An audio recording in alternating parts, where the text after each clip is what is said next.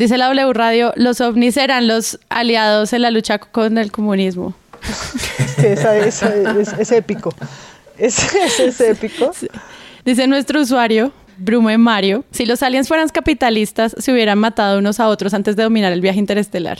Hashtag titulastre, porque no menciona que habla de un libro más viejo que el putas, por muchas ganas de llamar al pánico los tíos conservadores de la W Radio. Análisis de nuestros seguidores en Twitter. Ya saben, pueden seguirnos en arroba presunto podcast y dejarnos sus titulastres para que los podamos leer acá en los episodios.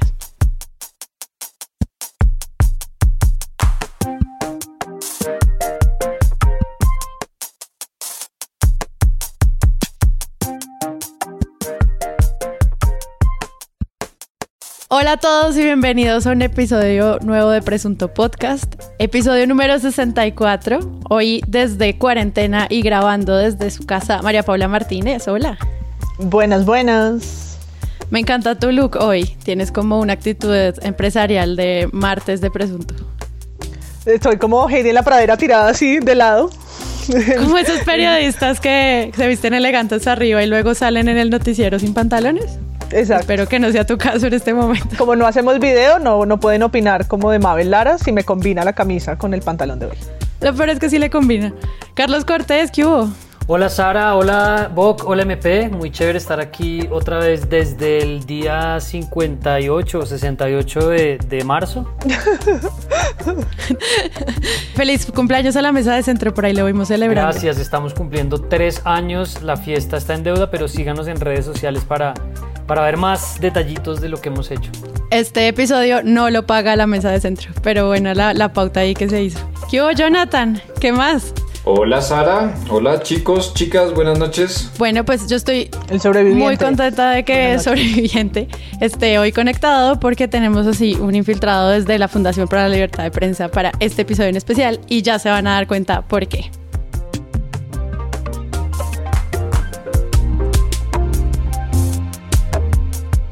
Hace pocos días se celebró el Día Mundial para la Libertad de Prensa es una celebración que a Presunto Podcast le es muy importante porque hace parte de muchas de las cosas que nosotros queremos defender acá y es que siempre los periodistas desde cualquier espacio del que trabajen tengan la posibilidad de investigar y publicar los temas que crean convenientes para su labor. Y aunque muchas veces tratamos de traer este tema como editoriales de Presunto Podcast, en este caso es especial porque queremos hoy tratar todas esas preguntas en torno a la inteligencia, a la contrainteligencia, a las manzanas podridas, a lo pachuco de las investigaciones, al miedo, a la estigmatización, a la perfilación, tantas palabras que podrían estar en el glosario.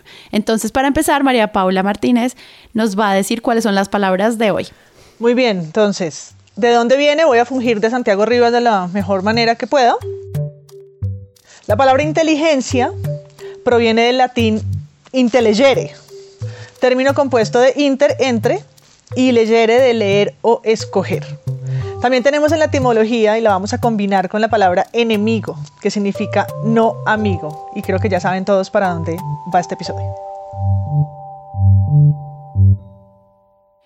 El pasado viernes primero de mayo se publicó un informe en Revista Semana que se llama Las carpetas secretas. Un informe que desata todas las reacciones sobre cómo el ejército ejecutó un programa de seguimiento informático en el que se establecían relaciones entre periodistas, jefes, amigos, fuentes, seguidores, incluso los lugares del mundo donde se encontraban, qué tipo de dinero internacional se está destinando para labores de inteligencia contra narcotráfico y terrorismo que se está invirtiendo en este tipo de programas. Pruebas de cómo el ejército ejecutó un programa masivo de seguimiento informático en el que la mayoría de sus blancos fueron periodistas, varios de ellos estadounidenses.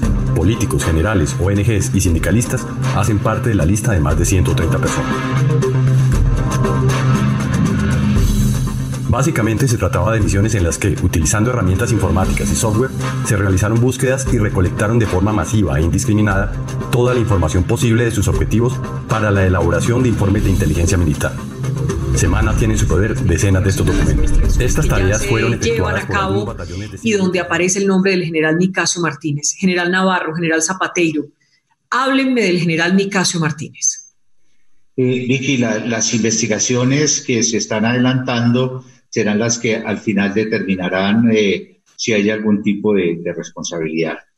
Vicky, hoy estoy al mando del ejército. Mi general Martínez para mí es un gran soldado hoy está en, está, en línea por fuera de, nuestra, de la comandancia y lo que yo le puedo decir a usted, he dado órdenes claras para poder emplear nuestra inteligencia y no nos estemos distrayendo en bobadas en cosas que no le suman a la institución, sino que miren lo que nos ponen. Situaciones sus resultados. En la celebración del Día Mundial de la Libertad de Prensa, los periodistas colombianos que fueron objeto de seguimientos y operaciones ilegales de espionaje por parte de la inteligencia militar, apoyados por la Fundación para la Libertad de Prensa y más de 100 comunicadores entre directores de medios, columnistas y editores, entre otros, publicaron un comunicado titulado ¿Por qué nos vigilan?, en el que le preguntan al presidente Duque y al ejército sobre los alcances de estas nuevas chuzadas. ¿Quién o quiénes dieron la orden de perfilamiento y vigilancia a periodistas y medios por parte de organismos de inteligencia militar que ataca directamente las garantías para el libre ejercicio del periodismo en el país? ¿Para quién era esta información? ¿Quién la ordenó? ¿Para qué la necesitaban? ¿Y qué uso hicieron de ella? En el escrito, los periodistas le preguntaron al No solamente se hicieron seguimiento a periodistas, sino también a políticos, a abogados, a miembros de organizaciones eh, no gubernamentales, a integrantes de partidos políticos, a militares, a generales, a sindicalistas. Todo lo que plantea Revista Semana nos pone en un espacio en el cual hay muchas aristas a las cuales hay que ponerles atención. Entonces, muchas veces estas preguntas sobre libertad de expresión, sobre cómo está trabajando la prensa y cómo la Revista Semana articula cada uno de estos actores, nos hace pensar por dónde empezar. No sé, ¿tú qué opinas, Jonathan? Pues por dónde arrancar, ¿no? En un tema tan complicado que por supuesto, digamos que es algo que, es gravísimo, que es algo que, que, preocupa muchísimo, pero que es algo que no es nuevo, que es algo que, que esto ha pasado pues desde hace 25 años por ser conservadores, cada presidente ha tenido un escándalo de interceptaciones ilegales contra periodistas. Esto es esa idea de que reciclamos no solamente nuestra violencia, sino reciclamos también pues estas prácticas de, seguimiento y de escuchas a, periodistas y que, que hay una obsesión por conocer con qué fuentes hablan los periodistas y considerarlos también parte del ajedrez político donde pues claramente es un objeto de valor y es un objeto dentro de la estrategia que hacen, ¿no? Yo creo que eso como, como una idea para partir que me parece que es lo más frustrante, sentirse que nuevamente ocurre una situación así, solamente como para recordar y nombrar algunos, pues está Andrómeda durante el gobierno de Juan Manuel Santos, está por supuesto pues todo lo que pasó con el DAS, que convirtieron una, una agencia de seguridad en una empresa criminal, pero de ahí para atrás también, durante Pastrana, durante Samper, y así podemos seguir nombrando los anteriores gobiernos donde también ha habido esto. Creo que esto tiene unos ingredientes nuevos e interesantes que creo que todavía no se les ha, dado ese enfoque para armar el rompecabezas completo y a mí me parece que esto digamos que hace parte de una inteligencia política, es decir, que esto sí tiene que ver una conexión con un, un partido o unos grupos de personas de corrientes políticas. Creo que una de las cosas interesantes es que a mí me parece que esto encaja dentro de la estrategia de redes de comunicación sobre todo. Sí, yo creo que eso tiene que ver con la bodega uribista, yo creo que eso tiene que ver con las herramientas de desinformación que tiene los extremos políticos, Colombia, específicamente la, la derecha, creo yo, y tiene que ver con, con toda una estrategia bastante grande para no solamente posicionar a un grupo o a una corriente ideológica, sino para atacar a quienes estén investigando, a quienes estén trayendo también como información que les afecte o que, sea contraria a, los intereses que ellos juegan. Entonces es un rompecabezas bien complejo que, que tiene muchas fichas que por supuesto pues claro estamos hablando de que hay decenas de periodistas que están en unas carpetas de inteligencia con lo riesgoso que eso es pero que si lo vemos ya como un tema más de, lo que puede interpretarse como una política de un grupo político, creo que ahí cobra una, un significado todavía más, un poco más espeluznante, diría yo. O sea, tú dices que esto es como una fotografía de un corcho más grande que tiene una cantidad de actores que nos están, digamos, como llamando la atención, al menos en esta investigación. Yo, lo pondría como en tres esferas. Una es la puntual y es lo que afecta a los periodistas que aparecen en esas carpetas y en general como ese mensaje que se manda de que la prensa es un objeto constante de, de vigilancia y de investigación. Una segunda es que esto me parece que, mm, pues es, eh, hace parte de un rompecabezas de una estrategia que se ha venido implementando desde el 2019 y que tiene pues unos actores más o menos identificados, pero que es sumamente compleja, ¿no? Y, la tercera esfera es esta, lo que decía como este reciclaje de, espionajes y donde a lo mejor los mismos funcionarios que, que, que chuzaban y que espiaban en el DAS son los mismos que terminan reciclados para este tipo de operaciones donde pues no hay, no hay justicia y este, este halo de impunidad pues es, es muy grave para eso. Quiero añadir que estoy de acuerdo con que es una historia que, que se repite, estamos hablando de interceptaciones de nuevo, que además la venimos conociendo de a poco, es decir, esto complementa lo que Semana había publicado en enero, pero además de ser una historia espeluznante, como dice Bock, y que abre muchas preguntas sobre las garantías para ejercer libremente el periodismo, tampoco tenemos toda la información, es decir, sabemos que son muchísimas carpetas, pero aún Semana no ha podido liberarlas o no lo ha hecho por razones que todavía no son tan claras para todos. De las 130 personas que están ahí, ¿cuántas son periodistas? Conocemos el nombre de una minoría. ¿No? Y pues también los defensores de derechos humanos, políticos y las otras personas eh, sujetos de estos perfiles y de esta vigilancia, ¿no? Y volviendo a la pregunta del glosario, y pues vamos a, entrar en más detalle a lo largo del capítulo, es cómo están eligiendo quiénes son los enemigos, ¿no? Porque listo, el enemigo es, el, es quien puede ser espiado y a eso se le llama inteligencia militar, y cuando uno escucha la declaración que hizo el ministro de Defensa, tan escueta y en ese sonsonete que clásico, ¿no? Si habrían de comprobarse, se emprenderán los responsables, asumirán responsabilidades, porque repite lo mismo, ¿no? Puse en marcha procesos internos para fortalecer los controles al uso de las capacidades de inteligencia y ordené que se adelantaran averiguaciones relacionadas con presuntas conductas al margen de la ley o los reglamentos.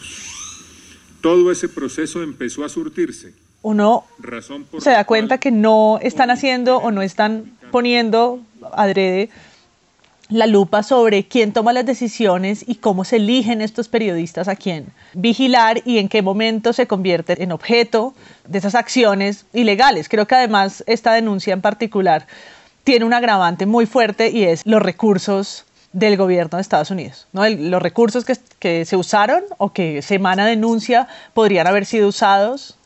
Esa denuncia creo que además compromete un lío que se vuelve diplomático.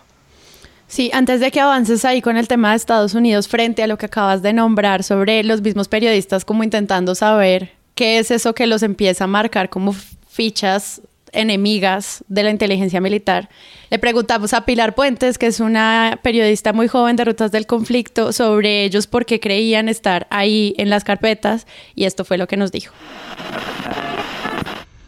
En enero del año pasado, el 2019, varios líderes sociales y organizaciones nos contactaron para comentarnos una serie de convenios de colaboración entre el Ministerio de Defensa y empresas privadas del sector extractivo, mineras y petroleras, con el fin de que el ejército especialmente cuidara y custodiara la infraestructura de estas empresas en territorios donde habían líderes judicializados.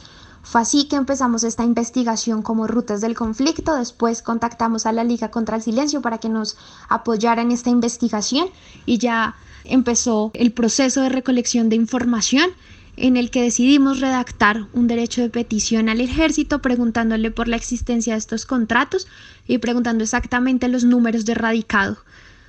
Varios meses después de no obtener respuesta decidimos interponer una tutela y ahí empieza un proceso legal que lleva a comenzar un incidente de desacato contra el entonces general Nicasio Martínez que fue declarado nulo porque contestaron antes de que se venciera el plazo dado por el juez. Fue así que creemos que esta investigación, convenios de fuerza y justicia, nos llevó a estar en, estas carpetas que reveló Semana. Yo recogería básicamente tres puntos de lo que están planteando MP y VOC. Voy a tratar de no repetirlo. Lo primero es como el riesgo o el elemento de que esto se vuelva paisaje. Entonces, pues efectivamente no es un escándalo del gobierno de Duque exclusivamente, pasó durante el gobierno de Santos, pasó durante el gobierno de Uribe, pasó durante el gobierno de Pastrana. Entonces, nosotros mismos que trabajamos en temas de libertad de expresión y periodismo, nos enfrentamos a una nueva denuncia que ni siquiera es la primera este año. Entonces hay un riesgo enorme de que la gente diga, bueno, sí, ya están, están chuzándolos, sí, están leyéndoles las cosas a la gente. Y ahí viene una cosa muy común que son las narrativas enfrentadas. Para los que pensaron que no íbamos a decir narrativas hoy, pues también vamos a decir narrativas. y es, por un lado, la teoría de las manzanas podridas, ¿no? Entonces, inmediatamente los críticos más razonables dicen, no, es una gente en el ejército, son unas manzanas podridas, son unas personas que que realmente no hacen parte de la política de la institución. Y por el otro lado, pues una narrativa con la que yo concuerdo, básicamente un planteamiento y es, pues esto, esto no solo no es nuevo, sino que está creciendo y que tiene relación con más cosas que están pasando, como decía Bock. Y lo conecto con los dos otros puntos. El primero, pues es la relación con unas prácticas de gobierno y con unos hechos de gobierno y del partido político de gobierno que no son extrañas porque aquí estamos hablando en particular no tanto de la, de la interceptación ilegal de comunicaciones, sino un poco más del monitoreo de actividades con fines de inteligencia para determinar si se le hace más inteligencia a una persona, pero entonces estamos hablando de un vínculo directo con la actividad pública de esa persona, que dice en redes, sobre qué temas habla, qué publica. Y eso viene con el tercer punto que ya lo voy a decir. Pero, de nuevo, estamos hablando de una relación clara con las, formas de actuar de un partido político y un gobierno. Y creo que el análisis que hizo Juanita León la silla vacía el domingo es para mí como el más claro donde trata de hilar cosas que han pasado. Ahí yo no estoy de acuerdo con, con la pregunta que ella hace y es si realmente el presidente sabía o no, o si es simplemente un incompetente. Y yo creo que ya estamos un poco más allá del margen de duda para decir que esto es como decía Bock, una acción política. Y el último punto, pues es que no estamos hablando digamos, de las chuzadas en tiempos de Uribe o en las chuzadas en tiempos de Pastrana, que por supuesto son graves, sobre todo en las épocas de Uribe que, que desembocaron en asesinatos de personas, esto no se nos puede olvidar, sino que en este caso estamos en un contexto un poco más complejo de redes sociales y de conversaciones digitales, donde ya sabemos que el gobierno ha patrocinado y apoyado pues grupos que se dedican a atacar personas, a estigmatizarlas, que en última reciben amenazas, que en última las ponen en riesgo pues acciones conjuntas donde hay blogs, donde hay autodenominados periodistas y ahí uno encuentra que esto hace parte de una operación mucho más compleja, como estaban diciendo ustedes, que no se puede desprender de las manzanas podridas. Entonces, ese sería un poco el punto para terminar. Y por ejemplo, lo que decía ella de rutas del conflicto es claro, en qué están trabajando, qué están publicando, cómo reaccionamos y cómo les atacamos en redes, qué les decimos. Y eso le trae y le pone un elemento que, tiene que haber una discusión mucho más grave. Es decir, no hemos solucionado los capítulos anteriores de Chuzás y ahora tenemos un elemento adicional más, más grave. Hay un tema con lo de las manzanas podridas que sí se convierte como en un lugar común, que entiendo lo mencionen defensores o analistas fuera de los medios de comunicación, pero que luego se empieza a ver como replicado en las editoriales de los periódicos que toman este lenguaje también para entender el proceso. Ejemplo editorial, demasiados escándalos publicado por el tiempo también en esta semana, donde pues ellos hacen una constante afirmación de quienes incurrieron en estas conductas deshonran el uniforme y le causan un perjuicio enorme a una institución conformada por hombres y mujeres íntegros y ese tipo de afirmaciones también digamos da a entender como si esto fuera una actividad que se hace desde lo clandestino de la, de la organización y que ayuda a reforzar esa imagen de cómo se está llevando a cabo. No sé ustedes como qué opinan de ese mensaje ahí y cómo los medios lo, lo atrapan también para la forma en la que nosotros normalmente hablamos del ejército.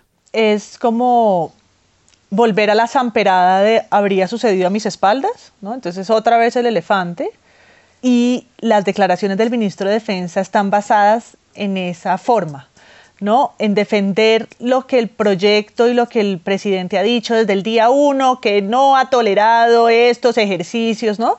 Entonces, no están permitiendo que se hagan preguntas sobre la gobernabilidad o sobre quién manda, por decirlo de alguna manera, ¿no? Entonces, es un incompetente, no, no sabe lo que está pasando en las fuerzas militares, es que las fuerzas militares están, tienen una capacidad de hacer este tipo de acciones durante meses sin que nadie se entere hasta que un medio lo publique, ¿no? De eso no se habla. Ellos podrían haberlo estado haciendo, según dicen, podría presuntamente y de comprobarse, ¿no? Todas estas estos juegos de palabras, pero lo que sí sabemos es que el gobierno habría sucedido a mis espaldas. Esto no viene desde acá y tomarán medidas individuales a los responsables slash manzanas podridas que pagarán no lo que dice el marco de la ley no sé qué que es como otra vez esta cosa escueta como así que durante meses hay estas actuaciones y lo que estamos diciendo es que es realmente una cosa excepcional de la que nadie sabía, ¿no? Y la cantidad de personas que están detrás de esto, todas estaban orquestando algo clandestino dentro de lo clandestino. Les voy a hacer una confesión a ustedes tres y a nuestros millones, millones de oyentes. y es que esta mañana escuché, pues esta mañana no, pero escuché el programa de Fernando Londoño en la hora de la verdad. Qué, qué Martín. Bien, investigando. Investigando, Muy bien, claro. Importante, importante. Trabajo en campo. Cultivando mi, mi corazón facho. En una frase resume para mí un poco como, como todo esto. En, en el programa de, de La Hora de la Verdad, Fernando Londoño, refiriéndose a las declaraciones que habían dado Zapateiro y Navarro, decía las lamentables declaraciones que dieron y que lamentablemente hubieran pedido perdón en nombre del Ejército Nacional. ¿Sí? Y yo creo que eso es clave porque es precisamente lo que, lo, lo, que estaba mencionando Carlos y es en lo que nos vemos envueltos todo el tiempo y es en la narrativa oficial. ¿sí? Es muy fácil desde las autoridades o el gobierno o quien se vea señalado con las herramientas que tienen y con toda la estrategia que va como un pulpo absorbiendo distintos enfoques y, y llegando de distintas maneras a un mismo asunto, ¿no? Y es cómo van generando dudas o van sembrando inquietudes para que finalmente la verdad se vaya volviendo borrosa y vaya desapareciendo y termine convertida en otra cosa, ¿no? Creo que es como, ese es el pantano en el que hemos tenido que vivir en este, en este tiempo, en el que es suficientemente borroso llegar a, a, las conclusiones o a mirar que los hechos efectivamente son como lo estamos viendo. Entonces sí, Zapateiro sale a decir que son unas manzanas podridas, si esto lo replica el, el ministro, si esto lo replica el presidente, y, después los órganos de propaganda se encargan de, de, decir que Semana lo que hace es un favor al interior del ejército a una corriente y que tiene a no sé quiéncito dentro de su nómina. Y todo esto empieza a generar pues una narrativa que es la que puede terminar generando que esto se vuelva paisaje como decía Carlos el hecho, y, por más que pueda hacer un saludo a la bandera preliminar, pero el hecho de que esta cúpula militar haya pedido perdón y haya intentado dar como algunas muestras de sentido común, pues son interesantes, pero sobre todo son necesarias para que quienes están orquestando toda esa propaganda, pues no tengan tan fácil el camino de desacreditar eh, la investigación y desacreditar lo que está lo que estamos viendo y lo que, lo que ha sucedido, ¿no? Creo que ahí es, es clave también como ver que ese tipo de, de, de discursos o de señales pues sí pueden ir en contravía de, del centro democrático y de algunos de sus seguidores que estarían relamiéndose los bigotes si, si finalmente la, la respuesta del ejército hubiera ido en otra dirección. Hay un elemento adicional corto que yo quería añadir y es que dentro del mismo uribismo hay, hay fracturas y tensiones, y esto lo hemos mencionado en otros capítulos de Presunto, entre un sector de la derecha más radical del partido y que son incluso críticos con el gobierno y unos que son un poco más moderados. Esto de ninguna manera me parece que excuse a Iván Duque. Como dijo John Otis en la entrevista que le hizo Sara para Presunto y que vamos a poner un fragmento más adelante, era obvio que el gobierno estaba al tanto de esto, entonces no es simplemente que haya como un no tengo ni idea qué está pasando, pero de nuevo el punto, hay una fractura interna entre ciertos sectores y hay una tensión y, un, y una apuesta de los más de los más, no sé si radicales, pero los que quieren mantener como una línea de no está pasando nada, tenemos que seguir con nuestro libreto, de salir públicamente a decir o lo negamos o decimos que no tenemos ni idea y pasamos esta tormenta y seguimos a la siguiente.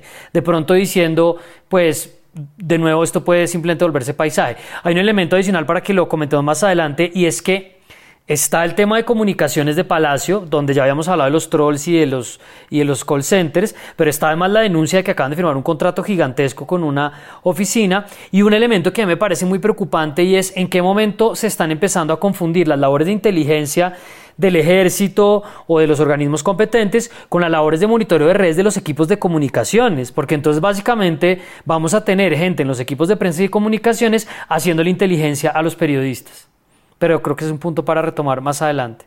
Eso es una teoría pues interesante porque pues al fin uno no sabe realmente cómo se diseñan esos planes de medios, pero tiene sentido que si el seguimiento que se hace a muchos de los periodistas que de lo que denunció semana en las carpetas estaba relacionado a su consumo digital y movimientos digitales, pues la inversión que luego se haga en redes para mejorar la imagen del presidente pueda o no tener un tipo de estrategia similar.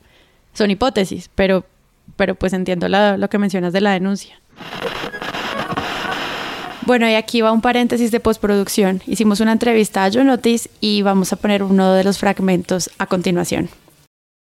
John Otis es corresponsal de América Latina para la Radio Pública Nacional de Estados Unidos, NPR, para la revista Time, el diario The Wall Street Journal, investigador de ONGs para el trabajo y protección de periodistas y además ha sido premiado múltiples veces por organizaciones internacionales.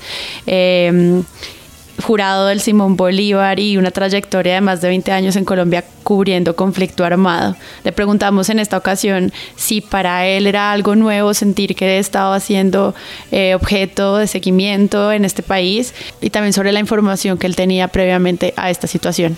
Entonces acá está un apartado de, la entrevista.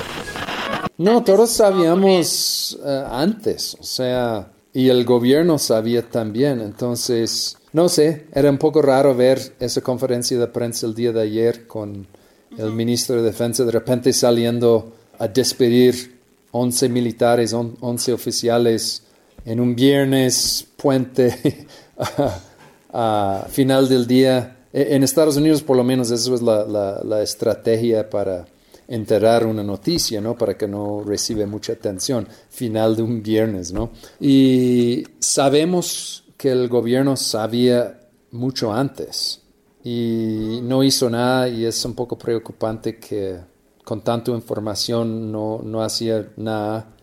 Y también es preocupante de que me parece que casi cada año hay un nuevo escándalo de espionaje por parte del ejército o, o por parte de los sistemas de inteligencia aquí. Esta historia también muestra uno, lo difícil que es cubrir las fuerzas militares y de eso tenemos muchos ejemplos. Creo que no existía presunto cuando la comunidad del anillo, pero yo creo que eh, hacer esta investigación y las implicaciones que tiene todavía no las conocemos. Y luego, algo que la gente preguntaba en redes y es cuáles periodistas, cuáles medios y cuáles historias no están ahí, ¿no? Como de alguna manera también la selección de las personas que, que que están y de los medios que aparecen es bien particular, ¿no? Yo quisiera poder tener la lista completa para ver cuántos en región y las implicaciones que esos tienen, o sea, cuántos son en territorios y no están centralizados en las, en las principales ciudades o en Bogotá, ¿no? Como dónde están esos puntos, dónde están esas historias y las consecuencias que esto tiene o que esto va a tener para sus equipos. Claro, hay algo, por ejemplo, que también menciona la periodista de Rutas del Conflicto y es nosotros le preguntamos, bueno, ¿tú qué hacer cuando eres una periodista tan joven? Ya sentir como que el ejército o alguien está vigilando tus pasos. ¿Qué se siente? Esto fue lo que nos dijo. La redacción de Rutas del Conflicto es una redacción joven. El 90% de sus periodistas no superamos los 30 años y enterarnos que estábamos siendo perfilados, que habían fotos nuestras en esas carpetas, fue una sensación de miedo, de muchos temores, de cómo vamos a volver a hacer nuestro trabajo. También llegamos a preguntarnos de por qué habíamos sido tan ingenuos de enviar un derecho de petición al ejército preguntándole por el dinero de estos convenios. En ese momento de, de enterarnos, ¿no? Del momento que nos, llegan, nos llega esa información. Ya después fue como nosotros no fuimos ingenuos, estábamos haciendo nuestro trabajo, era nuestro derecho como periodistas y como ciudadanos de poder acceder a esa información pública.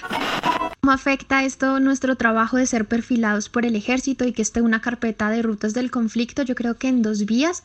La primera es que nosotros trabajamos con comunidades, con excombatientes, con líderes sociales, con víctimas del conflicto armado y que hagan estos mapas de relación de estas interacciones en redes nos hace pensar también en qué peligro pueden estar nuestras fuentes y esa confidencialidad con ellos. También eh, nos puso a pensar mucho y a reevaluar nuestros protocolos de seguridad y el hecho de que esta base de datos de convenios de fuerza y justicia que tiene más de 200 convenios y que todavía tiene mucha tela por cortar y muchas investigaciones que se pueden hacer a partir de esos datos, en ese primer momento fue no volver a tocar el tema o tocarlo de una forma más cautelosa, pero ya en este momento como rutas es seguirle trabajando al tema, hay muchas cosas que hacer todavía a partir de los datos eh, respecto a estos convenios y aquí estamos para seguir haciendo periodismo independiente y periodismo crítico y que le sirve a la ciudadanía.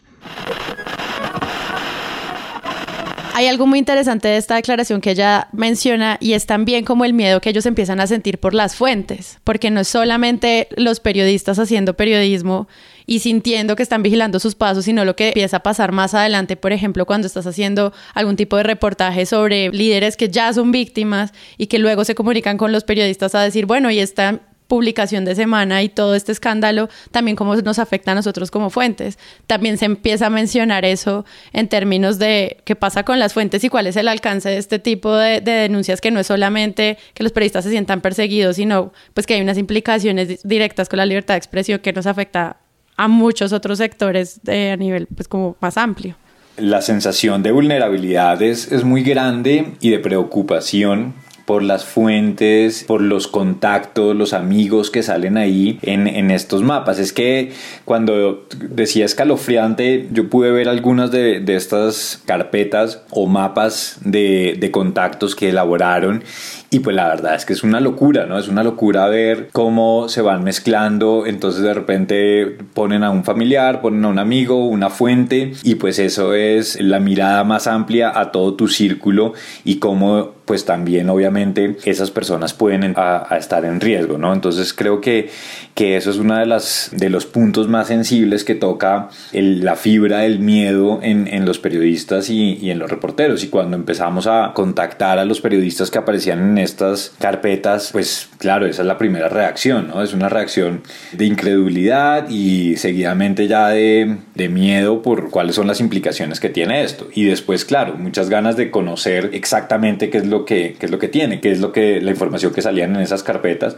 que creo que es como la segunda etapa de lo que debería venir si efectivamente esto se vuelve un proceso más transparente y abierto donde la Procuraduría pueda intervenir o donde la investigación que, que termine por parte de las autoridades, pues si es acorde a lo que están prometiendo, pues deberíamos terminar de conocer, ¿no? Que finalmente los periodistas y las personas que salen en estas carpetas, pues vean la, el nivel de información que habían recabado estas unidades de inteligencia del ejército. Por ejemplo, hay un tema ahí, es lo que dice John Otis en la entrevista, y es que muchas veces él, digamos, no puede entender muy bien por qué está en esta lista solo como por el hecho de ser amigo de Nick Casey. Como él dice, yo estoy haciendo mi trabajo como periodista de conflicto, pero no necesariamente porque esté trabajando directamente con una fuente de las fuerzas militares, sino porque están como forzando la relación.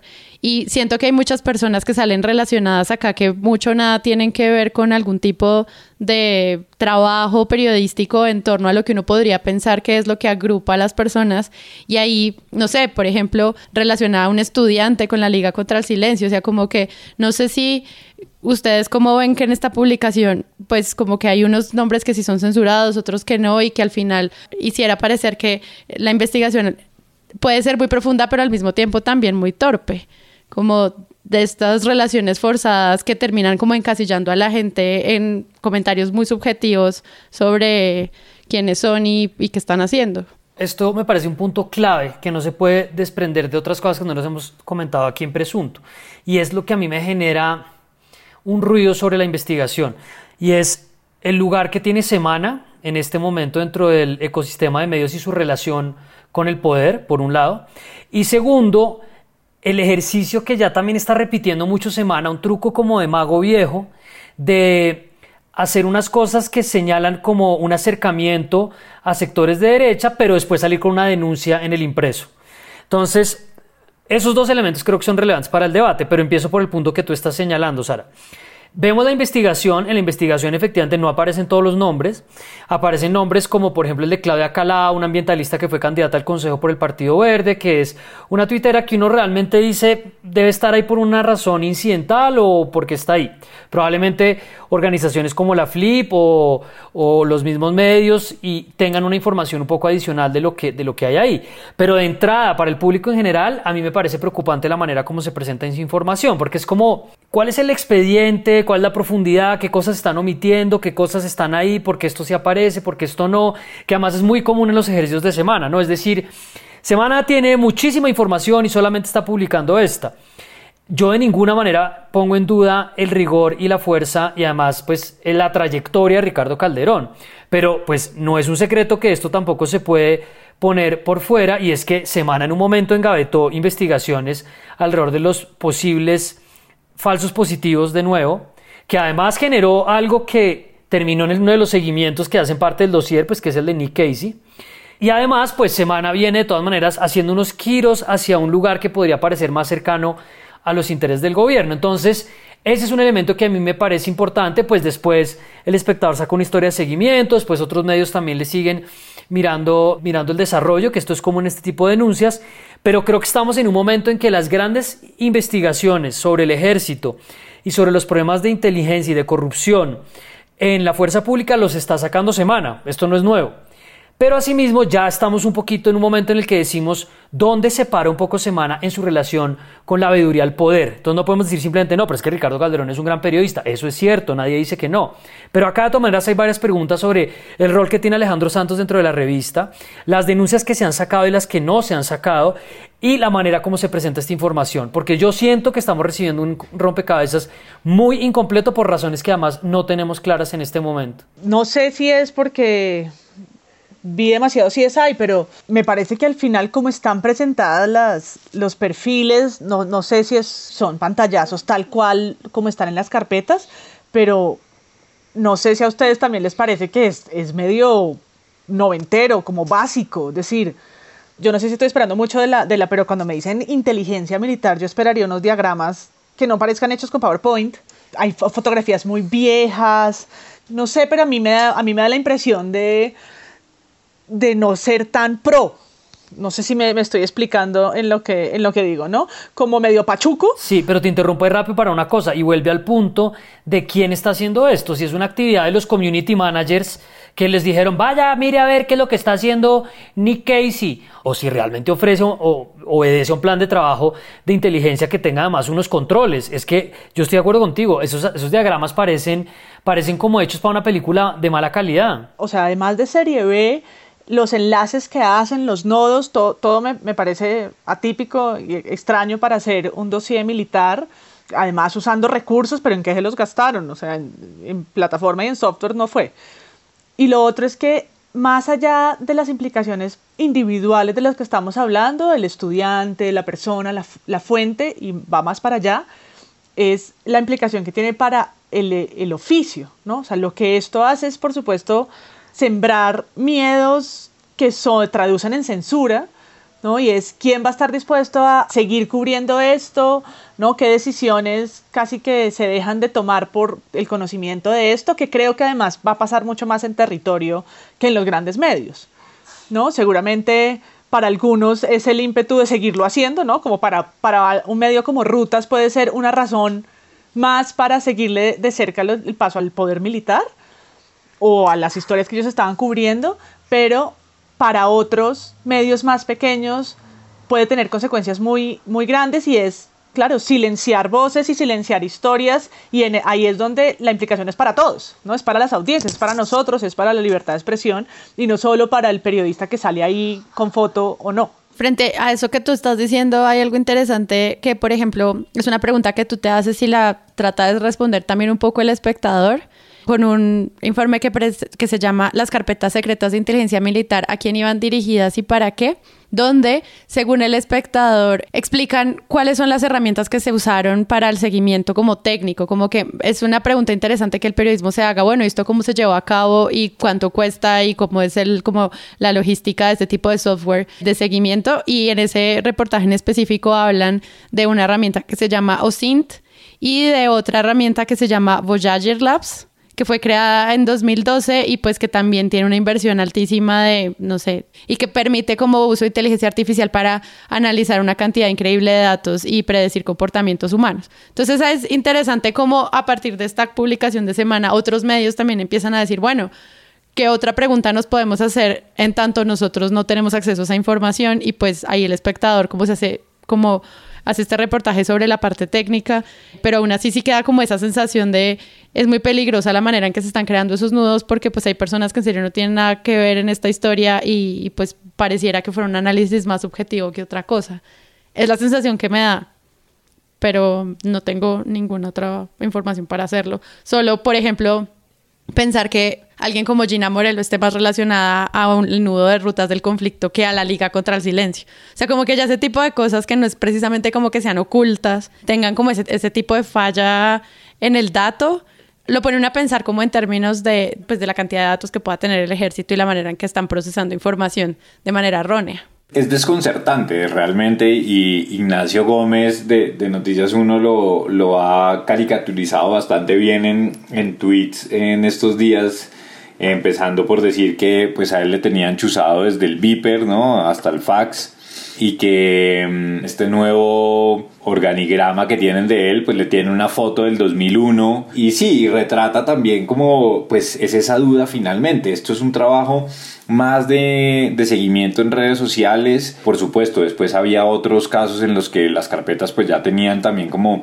un perfil mucho más completo, ¿no? Yo algunas de las que vi pues sí tenían datos de georreferenciación, donde habían estado los reporteros en los últimos meses, en algunos sí ya había unos detalles del pasado, de los nombres de los hijos, de cuáles eran como sus afinidades políticas, ideológicas. Ahí ya había un poco más como de, de, carne en otros, pero es que el material es muy grande, sí, yo creo que eso es uno de los, realmente como mi, mi preocupación principal o el impacto de esto, es que tú tienes en, esa, en esas carpetas desde Lincia Dario, ¿no? que es la superfotógrafa que muy de vez en cuando viene a Colombia a hacer trabajos, hasta el equipo de rutas del conflicto, por mencionar unos que son como los más jóvenes, ¿no? donde a lo mejor ahí solamente hay una labor de, de producción para una entrevista o de solicitar unos contratos o entonces es un abanico muy amplio donde cabe todo el mundo. Y pues eso es lo que me parece que es que es lo más grave. Y pues lo chambón en algunos casos de estas relaciones que hacían cuando pues no solamente era que se estuviera mostrando esos seguimientos sino que eran erróneos, ¿no? La, la información es por supuesto grave. Y ahí hay como una pregunta que, que, que haces, Bock, que es relevante y es ¿por qué hay como esa diferencia entre cosas que parecen simplemente nimiedades o medio, amateur con cosas un poco más complejas porque hay una combinación de objetivos casi que incidentales con personas que parece que tienen una labor más, más compleja como la fotógrafa que viene a veces a Colombia o el mismo caso de Casey. Y un punto adicional es, por ejemplo, la aparición de Jorge Mario Eastman en esto, porque la aparición de Jorge Mario Eastman en esto le abre una posibilidad al gobierno de decir hasta el presidente Duque está siendo vigilado. O sea, no, en esta altura no podemos descartar que eso sea así y que Duque no tenga ni siquiera el control, pues no, ni siquiera el control, no, no tiene el control de la cúpula militar, no tiene el control de los organismos de inteligencia, esa no es una tesis absurda, pero también hay como un elemento ahí medio exculpatorio de, no, pero es que están detrás de Jorge Mario Eastman. Entonces yo vuelvo un poco sobre el punto. Estamos sobre unas denuncias graves, sin duda, se han vuelto paisaje, se ha vuelto paisaje intimidar periodistas, se ha vuelto paisaje intimidar opositores políticos, defensores de derechos humanos. Estamos además agregándole a los servicios de inteligencia que nunca han tenido controles y, contrapesos claros en el Congreso, en comisiones de inteligencia, en investigaciones internas, nunca han existido. Le estamos agregando ese elemento. El problema de las redes sociales, no sabemos si ahorita un community manager le va a decir a mi general que es que al parecer arroba Carlos Cortés es un subversivo, o sea, no sabemos porque es que en este momento podemos estar en un nivel de informalidad absoluto. Y le pasan unos tweets y dice, güey, ese sí es un tipo rarísimo, ahí me pasaron un tweet donde él le dice no sé qué no sé quién, de pronto ni siquiera entendiendo nada. Pero a todos estos elementos hay que añadirle una pregunta que yo me hago y es, esta investigación tiene preguntas también de hacia dónde quieren llevar el debate. O sea, nosotros qué tanto nos estamos prestando en estas denuncias para decir, oiga, mire lo que está pasando, pero no estamos también diciendo, un minuto, ¿dónde está este contenido? Que de nuevo es muy interesante el trabajo de organizaciones, obviamente como la FLIP, otros medios, gente que va a meterse en acciones legales para que sepamos quiénes están ahí cómo los están documentando, qué información hacía falta, porque de lo contrario me parece que nos están llevando en una denuncia donde a mí al menos me parece que faltan, faltan fichas. Faltan fichas, faltan la lista completa, no hay nada más más provocador que decir son 130, pero aquí te tiro 5. Y muchos medios están preguntando si ellos también lo están, ¿no? Genera toda como un espacio de duda que creo que además hace daño al periodismo, porque entonces quienes, no sé, no sé si tienen a, reventar el teléfono de la Flip llamando a ver si la Flip sabe si son ellos o no, ¿no? Y lo que pueda pasar en, en ciertos medios que estén en este momento, no sabemos, cubriendo algunas historias y que le ponen freno de mano, porque pues ante la duda mejor me espero, ¿no? La paranoia creada en los periodistas que aparecen ahí, pues de ya no querer eh, tener su celular prendido, tenerlo en modo avión, qué diablos hago con, con esa información que, que Semana ha puesto ahí. Y yo quiero también preguntarles a ustedes cómo ven el momento en el que sale. Porque por un lado, la noticia, por supuesto, se ha vuelto una noticia internacional y hay titulares en muchos medios sobre el espionaje, el perfilamiento, la vigilancia, las fuerzas militares. Pero por otro lado, esa rueda de prensa, esa manera de, de sacarlo en ese puente, no sé si también es una estrategia de, matarlo, de, no sepultarlo en un fin de semana y como que el lunes eso parecía así estar muy por debajo de la agenda noticiosa. Pues yo ahí, ahí sí tengo un poco más de información de, de adentro. Sé que es, digamos, como que todo el tema del COVID había aplazado también esto y ya era un momento en el que no, no daba más. Y se adelanta semana y bueno, pues esto digamos que, que, más o menos se puede intuir, pero pues se termina adelantando porque el Ministerio de Defensa hace una jugada también de, a ellos los contactan el, el jueves para decir, bueno, cuál era su su posición frente a todo esto y, tomar su declaración. Y el viernes es que dan la rueda de prensa los, los militares. Entonces ahí es como una jugada para adelantarse y ahí es cuando Semana toma la decisión de anticipar su publicación y por eso parece y cae entonces finalmente el primero de mayo y es puente y es a final de la tarde. Pero, pero no, ahí sí fueron más digamos como la, una reacción a una jugadita que intentó hacer el Ministerio de Defensa y era como mostrarse que ellos estaban actuando no por presión de los medios, sino porque esto ya respondía a lo que habían empezado la, investigación en enero. Pues hay algo que ocurre ahí ese, durante el fin de semana y es que varios medios, más o menos como 34 eh, periodistas y medios de comunicación que estaban directamente relacionados al perfilamiento militar, más casi 90 o muchos más organizaciones y periodistas que se alían para respaldar la petición y muchos otros periodistas internacionales lanzan como un comunicado con preguntas, o al menos cuatro preguntas que pues son muy interesantes que obviamente no vamos a responder acá en presunto, pero pues que también demuestran como esa primera intuición de cómo respondemos a esto, además en el, como dice María Paula, en el marco del Día Mundial de la Libertad de Prensa. La primera pregunta es, ¿Quién o quiénes dieron la orden del perfilamiento o vigilancia a periodistas y medios por parte de organismos de inteligencia militar que atacan directamente las garantías para el libre ejercicio del periodismo en el país, que eso también siempre es algo que se queda como en el aire, ¿no? Con este tipo de situaciones, no sé si Jonathan lo ha visto en otros casos, como que en serio uno pueda saber de dónde viene la orden, pero normalmente con estas historias sobre las manzanas podridas, al final ese tipo de respuestas nunca termina saliendo a flote como con nombres claros eh, y protocolos claros de seguridad nacional. Ah, no, o, la, o, la, o la clasicada es que escogen a tres manzanas podridas en el, en el más bajo de los rangos y en 20 años reabrimos la carpeta para decir que no, que ahora sí vamos a atacar la impunidad y vamos a decir finalmente el autor intelectual y no sé qué, ¿no? Han pasado 15 años. La, de quién dio la orden me parece una pregunta importante porque nos, hemos acostumbrado también a que cuando pasan estas decisiones y estos escándalos donde está involucrado el ejército, volvemos siempre a la pregunta quién dio la orden, ¿no? Pues porque estamos en unos contextos de impunidad, de falta de investigación, de tensiones políticas donde al final no se resuelve nada. Pero aquí nosotros tenemos, y además que esta es una línea que le encanta al ministro de Defensa, Carlos Holmes Trujillo, cuando empezó, recién él entró y empezaron las, las investigaciones y las denuncias alrededor de, de, la posible reactivación de los falsos positivos, se jugaba en el Congreso un argumento súper chimbo, pero que les encanta y es esperemos a que salgan los fallos. Y pues puta, no van a salir los fallos. O sea, el problema es que no los vamos a ver nunca. Pero volviendo al tema de quién dio la orden, claro, hay cosas mucho más complejas de quién da la orden de una ejecución extrajudicial, qué batallones están involucrados, cómo funcionó la, cadena de mando. Pero aquí es claro que la información que se está recolectando, los perfiles, el contexto en el que las personas están moviendo, pues están sirviéndole es como munición a, los, a los líderes políticos, a los generales del ejército, a las personas que van a ir a, pues, para no ir tan lejos, el año pasado se fueron y se reunieron con el New York Times de la manera más ridícula y más tropical a reclamarle por el artículo de Nick Casey. De, ¿Para dónde iba la información de Nick Casey? ¿Para dónde iba a ir? Pues obviamente que iba para el Ministerio de Defensa, obviamente que iba para la presidencia, obviamente que iba para los comandantes del ejército. Es que eso, eso, no, eso no tiene, eso no resiste ningún tipo de análisis. Y yo vuelvo ahí al, artículo de la silla y a, y a la pregunta que se hace muchas veces periodísticamente. Me parece válido el análisis, pero la pregunta de ¿Será que sabe o no sabe? O sea, yo creo que a nivel de debate político, claro, hay, hay, debates judiciales, pero a nivel de debate público, de debate político, nosotros no podemos seguir, porque es como someternos al enmarcado que nos proponen, ¿no? ¿Sabía o no sabía? No, no, no podemos seguir ahí. Es como, es como un poco lo que pasaba con el fiscal Martínez y, termino ahí con una de mis grandes obsesiones en la mesa, y era que los medios seguían cubriendo a Néstor Humberto Martínez como con la idea de, pero hay como unos conflictos de interés unas zonas grises. No, no, no. El punto de partida era un mentiroso.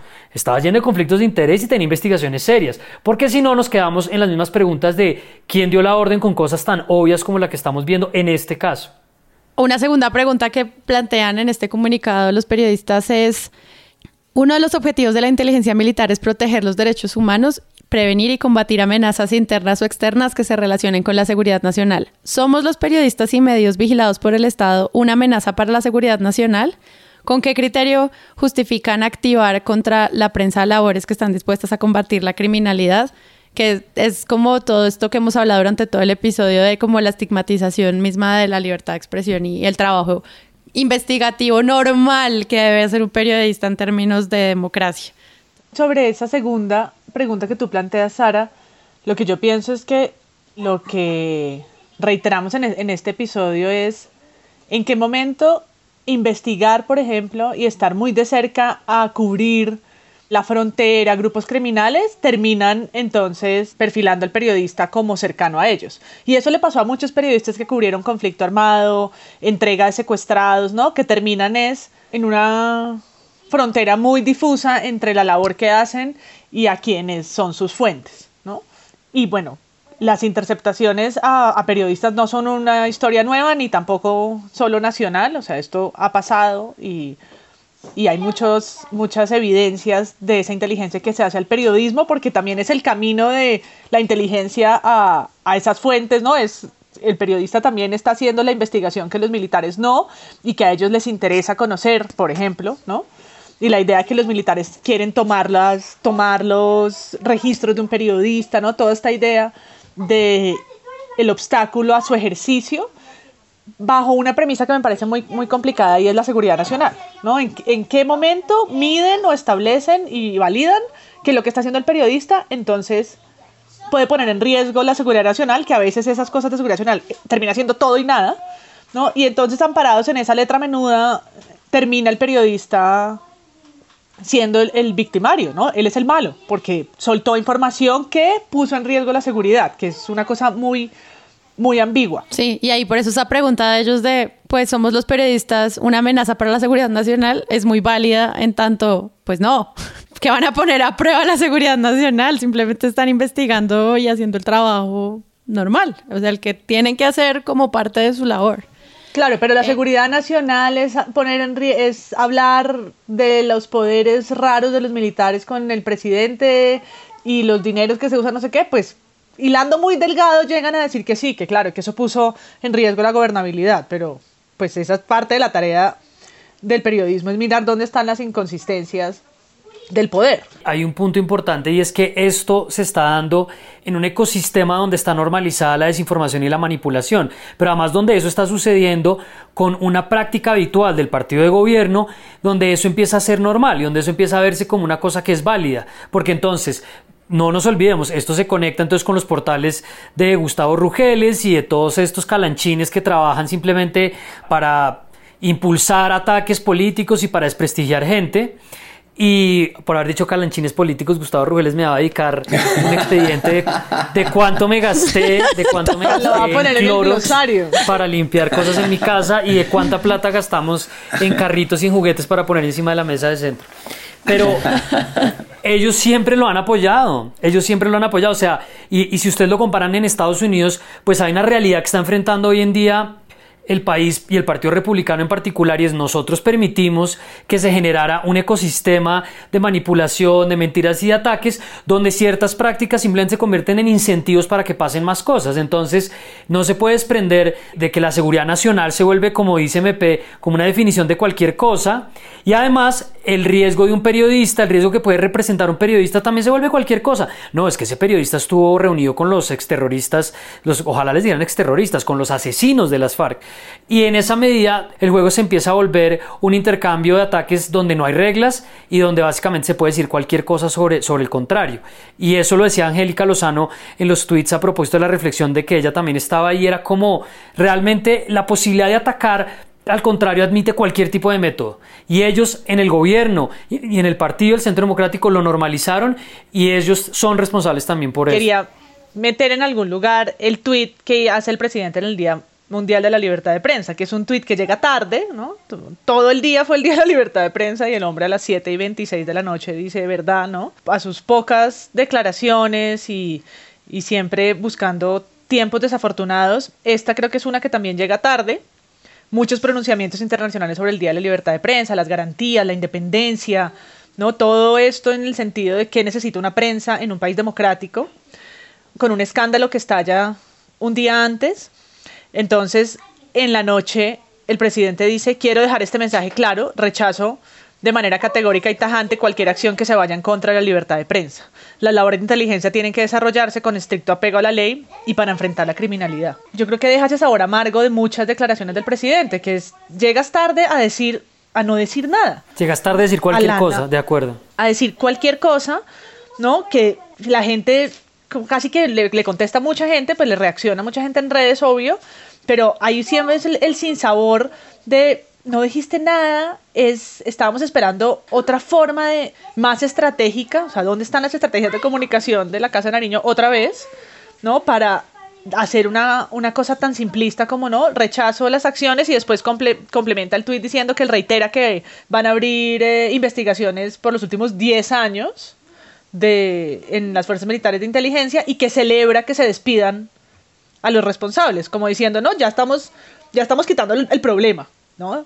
Ya estamos aplanando la curva. Mañana ya va a estar mejor. Retomó la editorial de, del tiempo donde eh, mencionan como frente a esta situación, el presidente Iván Duque ha acertado en condenar de manera clara y oportuna dichas conductas y es como nosotros estamos leyendo este presunto que no lo hizo de forma clara y oportuna, pero no sé, alguien, la editorial del tiempo considera que sí. Entonces, siempre como que está este, este sube y baja sobre cómo comprendemos al, al, presidente, a su ejército, al ejército de los colombianos, a la manera en que eh, pues estos hombres y mujeres en serio sacrifican su vida por estar allí y que estas manzanas podridas pues están atacando realmente como su labor y la labor que está haciendo el presidente. Como que siento que toda esta historia en torno a la marca, por decirlo como en términos de marketing, pues termina afectando mucho la manera en que pues los periodistas nos accedemos a información pues que es tan, tan confusa.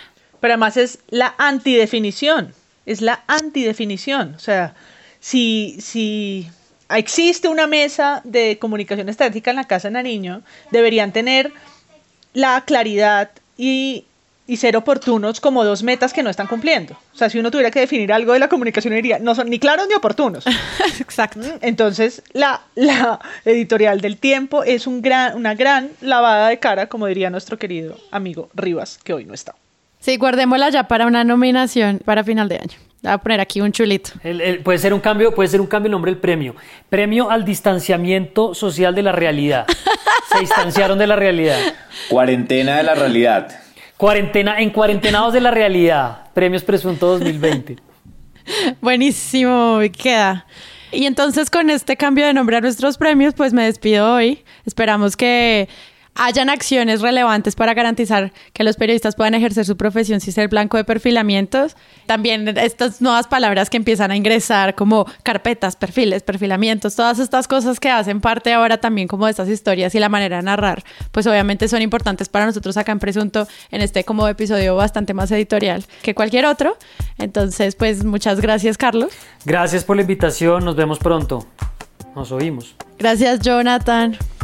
Gracias Sara, gracias a todos. Y, yo ahí creo que, que finalmente es como, es una vaina muy mamona esa sensación de que el, libreto ya está escrito y que se empieza otra vez como a repetir todo, que es lo que pues eh, hemos hablado en, todo este tiempo y, la impotencia de decir, pues pucha, y no habrá otra forma de actuar de una manera distinta, ¿no? Porque, porque efectivamente pues ahí están decenas de personas metidas en un berenjenal en el que los pone en riesgo y los amenaza y, y hay poco que, pareciera que hay poco que hacer para que cambie esto. Gracias igual, Jonathan, por todo el trabajo de esta semana. Supongo que nos puede descansar mucho desde la flip. Y gracias, María Paula. No, chao a todos y a Sara, mil gracias.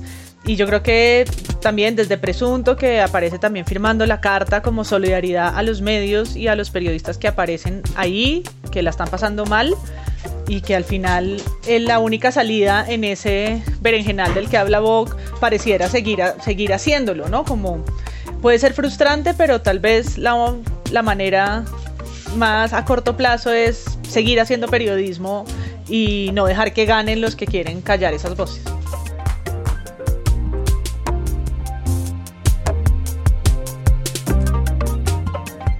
Gracias por escuchar otro episodio de Presunto Podcast. Este es un proyecto de Sara Trejo, Santiago Rivas, María Paula Martínez, Carlos Cortés, Pedro Vaca y Jonathan Bock. Los invito a que los sigan a todos en sus redes sociales y que sigan también a Presunto Podcast en Twitter e Instagram como arroba Presunto Podcast. Allí pueden enviarnos titulastres, pueden enviarnos referencias de otros medios de comunicación que les interesen, preguntas y todo el amor que quieran darnos también. Allá nos estaremos conversando durante la semana. Este episodio es posible gracias al Oro Podcast, una alianza de Maru Lombardo y Rodrigo Rodríguez, quienes se encargan de apoyarnos en la preproducción y postproducción del episodio poder tener una investigación completa para cada episodio, poder publicarlo, distribuirlo y llevarlo a cada una de las plataformas de podcast donde ustedes nos escuchan, solo es posible gracias a nuestros Patreons. En patreon.com slash presunto podcast hay una comunidad de gente que cree en este proyecto y que lo hace viable. Mes a mes la comunidad de Patreon apoya este proyecto y garantiza que podamos ser cada vez mejores y que podamos crecer muchísimo más. Entonces, si ustedes quieren hacer parte y tener las recompensas que trae ser miembro de Presunto Podcast, los invito a entrar a nuestra página web www.presuntopodcast.com y buscar el botón de apoyo de Patreon. Y no siendo más, recuerden que pueden tener un episodio de Presunto Podcast todos los jueves en sus plataformas.